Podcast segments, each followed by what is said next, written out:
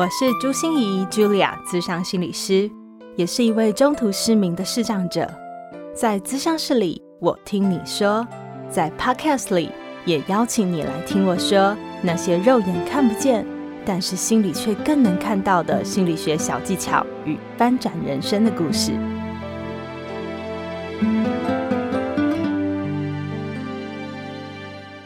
Hello，各位朋友，大家好，欢迎收听朱心仪说心里话。这是职人来谈心的单元，这个单元就是来邀请各行各业不同职业类别的人一起来谈谈他们在工作服务过程中可能会出现哪些的内心戏。这一集我们邀请到的是一位星象专家陈宇丽。嗯、呃，我跟宇丽的认识是因为我们合作了一场直播。在那场直播里面，我们聊当星座遇上心理会发生些什么事呢？而且啊，我们在那场直播里面就发现，哇，好多客户其实我们是可以互通有无的哈、哦。来请教他的，可能也会有心理咨商的需求，诶，来寻求心理咨商的，可能也会需要占星师的协助哦。然后，而且啊，我们还会有很多后续的计划，但是因为我们两个都太忙了，如果你对以下主题有兴趣的话，欢迎来告诉我们，让我们更有动力一点哦。比如说，我们会想说，十二星座的心理的恋爱学到底是怎么样呢？然后，或者是我们来谈十二星座跟他们学他们的正向心理是哪些呢？然后，或者是我们说十二星座到底有哪些容易卡关的地方，要怎么样做心理调试呢？嗯，我们都觉得星座和心理是很能结合的一件事情。那由于我们现在疫情因素哦，所以我们只能用远距录音的方式，但是我们的后置仍然非常用心，所以希望你听得非常轻松，也非常清晰。接下来，我们就来听听一位星象专家，到底他在服务客户的过程中会发生些什么样有趣的事吧。我是陈宇丽，那大家在 Facebook 上面搜寻星象专家陈宇丽，就可以找得到我的粉砖。那我呢，从事占星跟塔罗占卜的工作已经超过十年了。那我现在还有在 ET Today、InStyle 还有 Arch 上面有我的星座专栏。那我之前也跟 Happy Go 还有自由时报合作过，所以听起来像雨丽就是有自己的自媒体，比如说粉专、YouTube、Podcast，也叫陈雨丽，对不对？然后你还有呃，你还有周刊的专栏，刚才你提到了好几个专栏，对，对，那你这就是你的呃现在的所有的生活吗？在星座和塔罗上面，对不对？其实我这个部分我还有接个人咨询啊，对，哦、刚刚。刚刚我讲讲大呃，刚刚刚讲太多旁支的东西，忘记讲到我的本业，还是做个人咨询的部分。嗯嗯，对，所以这个部分我们也好好奇耶，因为像是我是心理师，那我有一个心理咨商中心嘛，像我现在在看见咨商心理中心，嗯，所以你可以来这里找我。那怎么找你呢？嗯，你的客户是怎么找到你的？我大部分的客户都是以前咨询过的老客户介绍过来的，当然也有我的朋友帮我介绍过来，还有一些客户呢是从我的粉砖上面联络到我，然后联系过、咨询过之后，很多都变成老客户，然后又再接着介绍新的客户来找我，这样。哇，所以很像老鼠会，没有了，就是也没有，就是谢谢大家的推荐啊，就是嗯。嗯通常其实很多人在找命理师，也是像心理师一样，都会找自己信任的人嘛。那如果是有自己信任的朋友推荐的话，其实会更容易接触到。没错，没错。对，我觉得我们在做努力的做自媒体，很重要的原因，也是因为想要让我们自己变透明一点，这样别人可能会更安心来找我们。对，也是让大家能够更认识我们，更知道我们的风格，跟我们做事的方式，以及我们出发点跟心理的一些 mindset，那怎么这个要怎么讲？有一些呃初衷。对，那那宇丽很好奇，想要问你，比如说你的个别咨询，我相信它是你的收入很重要的来源之一嘛，也是你服务客户很重要的。那比如说他们透过呃，不管是透过你的粉砖、你的自媒体，或者是口耳相传，这样找到了你以后。那所以他们会带着一个问题来找你，对不对？大部分的人都有一个很重要的人生，现在这个当下遇到的问题，需要比较急着想解决的。OK OK，所以对，因为有这个迫切需求，他们才会找到我这里来。嗯嗯嗯，那你有观察到他们一开始来问你问题的时候，他们都会问些什么问题吗？大部分，绝大部分我的客户第一次来的，通常都是问感情。那女生的部分是感情，那男生的部分是工作。哦，所以有这样的趋势。对对对，嗯嗯。然后其实我就我的 profile，就是我的课程来说，其实我的女性客户占绝大多数。那男生客户的部分也很多都是大集团的中高阶主管。嗯，所以当他们带着这样的问题，然后带着他们的命盘，或者是当他来跟你抽塔罗，呃，我可以问一个比较现实的问题吗？你通常会给他多少时间呢？我一次是三十分钟起跳，哦、然后对，三十分钟内通常都可以解决他们最迫切的问题。哇！你怎么做到的？这个我们心理师很难呢。我在客户来找我之前，我会请他们先先列张清单，把今天想要讲的问题先列出来。嗯，然后其实从他先给我的问题当中，我就知道他今天主要的重点会是什么。然后先开头一开始就先跟他讲他想知道的东西，因为毕竟三十分钟并不长哦，所以。对对对，然后客户既然花钱了，他当然会希望在三十分钟之内得到尽可能得到他想要的解答。那当然最重要的问题跟最重要的答案，就是要在大概前五分钟、前十分钟就要帮他解决这件事情。那剩下来的时间要做什么？剩下的时间通常很多问题都在前面讲完重要问题之后，他们有了新的想法之后，很多后续的问题都迎刃而解，他们就。可能有新的想法出现，或者新的看法，嗯，跑出来。那原来的问题，嗯、他们的念头转了以后，就整个开了。嗯、啊，原来的本来是问题的问题，也变得不是问题。嗯嗯嗯嗯。那其实我相信，对，对不起，其实我相信，大部分来咨询的人其实内心都有一些答案。嗯。那我只是把帮助他们去理清思绪，然后让他们知道自己有哪些选择，跟自己面对什么样的状况。那再从星座和塔罗部分来看看他未来可能会遇到的状况，那他自己会就又去有一些答案会浮现，然后通常在对谈的过程当中，他们会提出一些他们觉得想要做的做法或是计划，然后我再来看看从星象或者从塔罗来看这样的。方式可不可行？所以跟你的咨询里面，他其实能够很清楚的得到一个 yes or no 的答案，对不对？就是我这样做好不好？我这样想对不对？或者是我接下来会如何？对，其实我可以给他一个很清楚的蓝图，但是老实说，人生的选择其实是很广的。那。嗯我给他蓝图的时候，其实我也是给他一个他可能没想过的方向。这个就是我接下来很想问雨丽的耶，因为呃，心理咨商师我们的蓝图其实就是个案的蓝图，我们是陪着个案走的。嗯、那你们是因为有塔呃塔罗啊、星座啊，其实你们可以给他一个你们看到的蓝图。对，我们的不同是在这里。可是，呃，我觉得最难的其实是有了那张蓝图以后，如果像你说的那些是叫呃优等生呢，我觉得真的很资优，就是哦，他知道蓝图了以后呢，他就乖乖的哦，就开始有了新的想法、新的思考、新的可能性这样子，然后就豁然开朗了。可是很多的个案应该不是这样吧？其实有很多的个案。嗯、呃，还是会在咨询之后再回来回头来问我，嗯、呃，老师，你之前讲的这句话或者你讲的这个概念是什么样的状况？那我如果现在这样子做可不可以？比如说有一些新的想法或是做法，是我们在咨询过程当中他一时的没有想到的，嗯，那只是事后才想到，那其实都是可以回来再跟我讨论。那问一下很现实的问题，这种你会 charge 吗？啊、呃。如果是从他原来咨询延伸出去的，比如说我是针对他之前的问题做过解答的，只是我那时候有没有回答到的部分，或者是说他有更多疑虑的部分，这个是不用再收费的。嗯嗯嗯，那除非是新的问题，那才会有额外的收费，就是说你要另外安排咨询的时间。然后有新的疑问，那就是另外再安排。所以，如果我今天有一个男朋友，我要问的是我跟他感情的事情，那就是我以后跟这个男朋友发生的事情，其实呃，再找你就算同样的问题。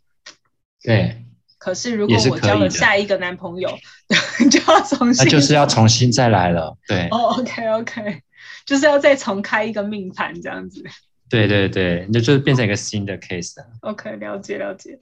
好啊，那会不会有个案？嗯，因为像我们心理师其实是很小心去给建议的。是，我们的相信是说，对我来说的建议和给你的建议可能是不一样的。就是对我有用的不一定对你有用，所以我们其实是很小心，而且我们很怕给了建议以后个案会赖在我们头上，就是说哦，啊，我懂你的意思，对，对，那可是像你们这种角色是常常要做这个事，对不对？对，其实呃，从事命理工作的朋友不止我啦，我相信很多命理老师在给建议的时候，其实都是非常谨慎，嗯，因为其实我们。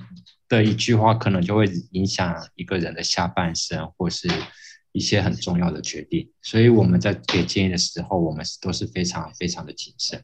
那我们当然会看个案的状况，去给出我们觉得适合他的建议。那当然有的个案会比较，像我有朋友就遇到说个案说，老师你之前讲这样我去做，然后啊、呃、结果结果不尽理想哦，那老师要负责任这样。可是我觉得现在对我，其实我觉得现在的客户其实也都很理性哎，因为不太会，就是说有一些你该自己负责任的事情，他们自己也知道。对，嗯，我觉得其实相对来说，我至少我的客户对我都很仁慈啊，没有我没有遇过这种的状况啊，所以你从来没有过啊？我觉得我的客人都很理性。嗯嗯嗯嗯，对，嗯，那你有？怎么样？你可以示范一下吗？什么样叫谨慎的给建议？因为我觉得，呃，他们来找你，当然就是要你给建议啦，告诉他们你看到的蓝图，对，对不对？可是你又要谨慎的给建议，因为你不能，嗯，就是你不能让他们有这个模糊的空间，或者是有让他们觉得说，哦，哦，你为他们的生命负责。他们不需要为自己负责的那种感觉，那怎么样叫谨慎的给建议啊？比如说，有以我们刚刚谈到的例子，比如说现在有一个要交一个男朋友，然后来看我们的命盘合不合，然后跟他交往会有什么样的状况，那我就会给建议说，这个人跟你之间的相处模式可能会是怎么样的，那这个人会有什么样的优点？那你喜欢他的是哪一点？他喜欢你的是哪一点？他对你的看法是什么？但是他这个人的地雷在哪里？然后跟你之间互动会有什么样的影响？那可能在哪一年会有些哪些冲击？或是有很多人其实第一个问题就是就是说这个人是不是正确的人？我跟他会不会结婚？我跟他会不会天长地久？嗯，那其实我就会其实很直接明白说这个人跟你之间互动模式会是怎么样？你们会不会在一起？或者说？他是不是会骗你，或者说他有什么样的状况是你现在没有看到？那你如果真的跟他在一起的话，就自己就要去考量说，如如果以后发现这些我讲的缺点的话，那你到时候放不放得下手？就是说你当你要决定要去承担的时候，那。后面的后果可能会有的后果都会让你先知道。所以雨丽，你的意思是说，呃，如果我拿着一个问题来问你说，我跟他适不适合，我跟他能不能一起走下去，你会真的告诉我一个你们适合或你们不适合的这样的答案吗？我不会讲适不适合，因为每个人相处的方式不一样，哦，我只会告诉我的当事人说他的模式是怎么样。那你的模式是怎么样？那你们相处的时候可能会遇到什么样的问题？你愿意为了这样的状况去做调整吗？那你如果愿意再去做调整，那才能彼此才会有适合或是不适合的问题。我觉得这个很重要，很重要诶，因为像是我自己在跟我先生要结婚的时候啊，因为我一直有一个宇宙科学的老师叫周公。的老师，然后我就拿着我们的这个名字有去请教他说，我们两个适合吗？你看心理师也会问这种问题嘛，就是 我们俩适合吗？这样子，然后老师也是跟我讲说，呃，如果你要决定要跟他相处了，都已经要结婚了，我就来告诉你们，你们两个人怎么相处会比较好。好，对，那如果你觉得已经不适合，那就根本不用看了。对。因为有时候我要看客人跟另外一个人的状况，才来看他在哪个阶段，我要给什么样的建议。那有些客人是已经决定跟这个人在一起了，嗯，那你这时候跟他说你们并不适合在一起，这个是不切实际的答案。对对，这时候我只能给告诉他你要怎么跟他相处，对你比较好，嗯、对这段关系会比较好一点。那我想问雨丽，这样听起来，你的客户啊，不只是理性，而且仁慈，而且还乖巧懂事，然后愿意为自己负责的居多，对不对？呃，因为不乖会被我骂吧？所以你很凶吗？没有啦，我没有很凶啦，会稍微念一下。哦哦，可能我们心心理老师跟心象老师的那个。状况可能不太一样啊，心象命理老师可能比较有一点点权威感，权威，对对对对对，对，你不乖我就不告诉你 之类的，对。好，那我我在想说，因为你已经十年的服务过程，虽然你的呃客户们好像。都这么的 friendly 哈，但是有没有让你觉得蛮挫折的，或者是蛮挫败的，或者是很卢的客户，很难搞的客户，让你觉得心里有点纠结的？啊、呃，其实我跟客户之间会划界限耶，我不会摄入太多客户个人的一些情绪跟一些。呃，状况当中，这个跟那个从身心灵的那个状况来说，其实我们会跟客户画一个呃，怎么结界，就是一个能量上的一个隔离，不会彼此互动太多，因为这样子我们会很容易失去客观的评估跟那个客观的占卜，这样。嗯嗯嗯，可以再说清楚一点吗？结界就是，嗯呃。讲结界有点太那个笼统哦。我意思是说，其实我们会尽量以理性、客观的方式来跟客户互动。那如果太介入客户当中的情况当中，其实我们很容易失去我们的立场。嗯嗯嗯。然后就说那时候就很不容易给客户客观的建议。感觉好像跟心理师有有点像，有一点点像。然后，可是就是说，因为有时候是我们的朋友来找我们，所以出发点会不太一样。嗯，所以如何保持适当的距离？就是说，比如说我朋友来找我咨询过，呃，这个人适不适合我？然后我觉得跟他分析过之后，他们在一起了。那他们之后呢？如果吵架啊，或者说如果有一些冲突啊，他又会来找我的时候，那我就要决定我要以朋友的身份，或是以占星师的身份来给他建议，或是来给他安抚安慰这样。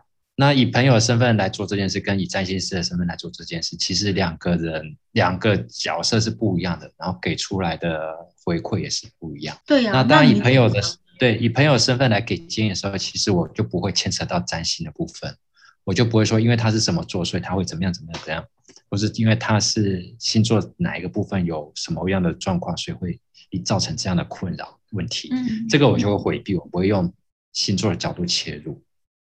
而是以朋友的角度来分担，呃，或者说去去让他有情绪上的发泄，这样。嗯嗯，我跟听众们补充一下啊、哦，因为专业界限，我觉得在不管听起来，不管是在命理的世界里或心理的世界里，我们都是很需要的哈、哦。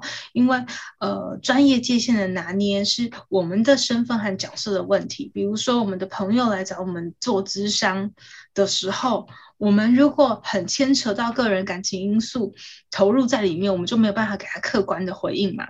那另外一个部分也是朋友会对我们有一点期望，比如说他觉得你是我朋友啊，你应该要站在我这里，你怎么可以说这种话？所以其实界限保护的是双方。那像雨丽刚才提出的这个情况，我也常常碰到，因为我是视障者，我的身边有好多朋友是视障朋友。对，那他们原本可能是我的个案，可是后来都变朋友，或者是我他是我的个案，可是我们在很多场合都会遇到。那其实双重关系这件事，在心理界是我们一直在讨论，然后一直在拿捏的问题了。那像雨丽刚才说到，比如说呃，朋友跟他的另一半吵架的时候，然后你用占星师或者是朋友的身份给他建议。这是你的立场吗？那朋友会不会对你有所期望？呃，朋友当然会故意，我有有的朋友会很聪明的，就说是不是某某星座就是这样，所以我一直吃到他的苦头之类的。哦，那我会说，我又以朋友立场说，某某星座很多是这样，可能也可能不是这样。那他的状况大概是怎么样？就像我之前提过的，哦，就说还是回到我们之前咨询的部分去讲这件事情。嗯，嗯，对，嗯，我不会延伸出新的东西出来。OK，哦，就是紧紧守着那个你原本跟他讲的东西。OK OK，所以真的很很妙哎。那有没有个案，比如说跟你谈的非常好，从本来是客户，后来变成朋友？也是有啦，但是我还是要说的是说，呃，我大部分的朋友都是现实生活当中有互动的。那我客户很多都是线上咨询，甚至很多外国人，所以其实要成为朋友是像现实生活那样互动的是有一点点难。那当然，变成线上的朋友还是有很多。那当然是也是基于朋友的立场来给建议。那嗯嗯，对啊。所以感觉好像在于丽的心目中是有一个光谱的，啊、就是那个交友光谱吗？对，交友光谱就是那个光谱，其实一端是客户，另外一端可能是很亲密而且现实中的朋友。那其实你把每一个人虽然都称为朋友或都称为客户，但是每一个人在你位置上面好像摆的还是不一样。对，我承认，我有我对那个每个人的那个标签不太一样。每个标签给的权限也不太一样。嗯嗯嗯，所以你跟他们的互动方式也不太一样。对，嗯嗯嗯嗯，好啊。那我觉得剩最后一些时间，想要请问于丽一下，呃，我觉得坚持十年真的很不容易。就是我知道你好像也不是一开始就做这个形象专家这件事情，对不对？嗯，对。那是什么让你会想要投入这个行业，然后做到现在的感觉是什么？什么让你这么愿意在这个行业里面继续这样子的努力？其实这个算是一点无心插柳，你知道？因为其实会开始学星座这件事情，也是因为兴趣。我本来对命理就很有兴趣，那我大学的时候就学过紫微斗数，那后来有机会跟星星王子一起学占星跟塔罗。那这个部分是因为刚好他后来有开课，然后我就觉得，嗯，我刚好也有时间就去了。然后学了之后，觉得越来越越来越有兴趣哦，然后就想说，反正有一些星座运势的预测啊。或是一些学习心得的分享，我后来就开始慢慢陆陆续续在本专上面分享出来，嗯，然后就没想到有点意外，就是也受到大家的欢迎哦，然后很多回馈给我，然后就觉得嗯，好像也可以帮助到一些朋友，我就开始持续不断累积的在做这件事情。那后来也是因为有专栏，然后有一些公司行号的合作。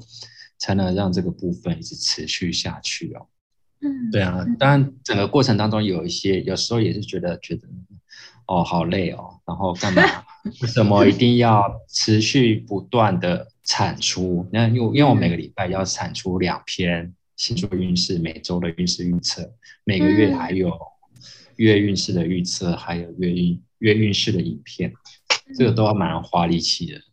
嗯，那其实都是因为大家的回馈，让我觉得，嗯，做这件事情好像有可以帮助到一些人哦，可以帮助到一些刚好正在迷惘的朋友，或是刚好在这个当下觉得有一些困扰的朋友，嗯，然后有一些回馈都很正面，然后就支持我一直走到现在。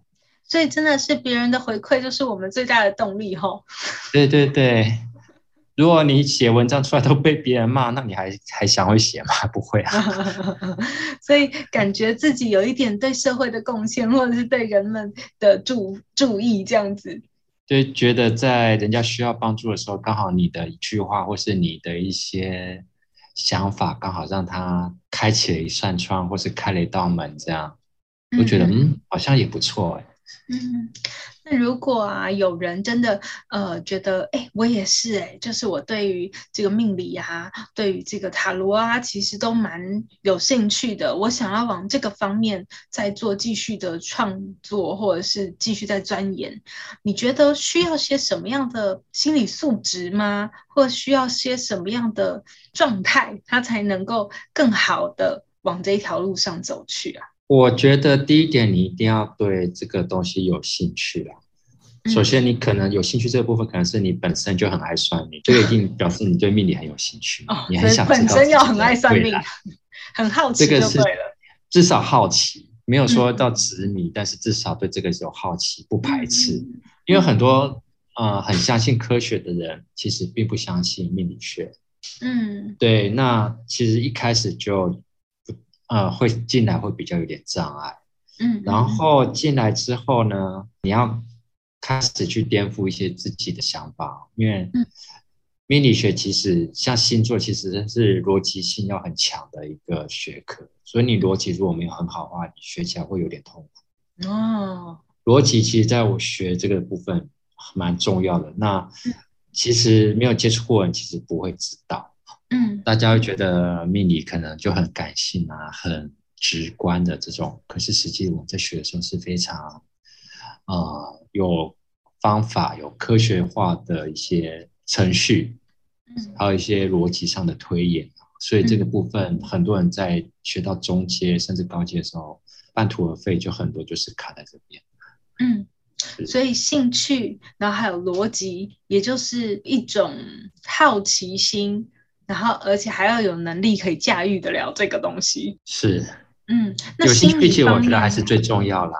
其实心理方面就是不要设限太多，对，不要觉得什么东西都理所当然的，就是把一个 open mind。去接触这种东西会比较好一点。哎、啊，为什么？为什么学这一行会需要 open mind？因为你在学的过程当中，你会发现其实有很多很多流派，不同的派别有不同的解释跟操作方式。啊，那在学的过程也会遇到很多不一样的命理工具。是。对，那你在走这条路的过程当中，你会面临一个抉择，说我要。选择这个工具一直走下去呢，还是我要学很多种工具，然后触类旁通这样子？然后有时候你会发现有一些工具是彼此互相冲突的。嗯、是，对，我觉得雨丽说的好，跟我们心理界里面好多流派也很像。可是真的是助人的方法太多了，然后每一个人的人性，然后还有他的未知的世界也太广大了。对，嗯，所以这个就是。看缘分，老实说，看，看你哪一个方式适合你，或是你觉得你喜比较容易学好哪一种工具，这样。对，可是雨丽刚才说的很重要，就是我们不要自以为是，也不要认为理所当然，不要排斥所有的可能性。对。嗯，这个是非常重要的。我有可能学一学，开始去学紫微斗数也不一定。那今天时间都差不多了，那希望有更多能够跟雨丽一起合作，有关星座和心理的结合。那我们就谢谢雨丽哦，谢谢朱老师。心念转关，生命无限宽。本节目由 Growing Tech 的伙伴 Tiffany 共同制作。如果喜欢我的节目，邀请您帮我按下订阅，并留下五星评价与评论。如果想要了解更多我所分享的内容，节目的说明栏中都有我其他频道的资讯哦。